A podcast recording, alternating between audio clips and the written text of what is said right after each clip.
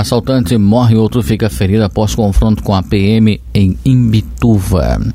Por volta das 16h20 da tarde do dia 10 de novembro, a equipe policial foi acionada para prestar atendimento a uma ocorrência de roubo na região de Apiaba, interior de Imbituva.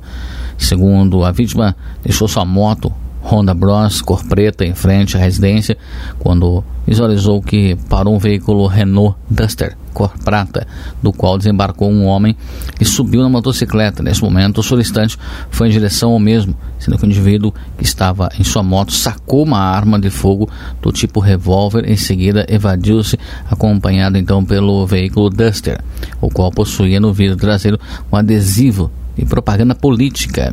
A equipe realizou buscas, sendo que por volta das 17h40, em Colônia Maria Brava, a equipe da PM localizou o veículo Duster suspeito, transitando em sentido contrário. E ao dar voz de abordagem, três elementos desembarcaram simultaneamente do veículo, sendo que o homem então estava no banco traseiro e desceu portando uma arma de fogo efetuou disparos em direção à equipe, a qual revidou a agressão então. Os outros dois indivíduos desceram do carro apontando as armas em direção à equipe policial, havendo mais troca de tiros. Após terem cessado os disparos, os indivíduos caíram ao chão feridos e ainda com vida. O indivíduo que estava no banco traseiro, após realizar os disparos, evadiu-se pela mata próxima, não sendo mais localizado. Foi acionada a ambulância que esteve no local, constatar então o óbito de um dos autores e socorreu o outro ferido, com 25 anos de idade, qual foi encaminhado ao hospital municipal.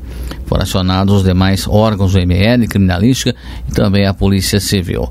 Feito isolamento do perímetro com apoio das equipes de Guamiranga e Ivaí para a preservação do local. O veículo utilizado pelos indivíduos foi uma Renault Duster prata, a qual foi entregue na delegacia de Polícia Civil juntamente com as armas utilizadas pelos autores, sendo essas um revólver calibre 32 com três munições intactas e também uma deflagrada e uma pistola calibre 32 com munição picotada. A motocicleta roubada ainda não foi localizada.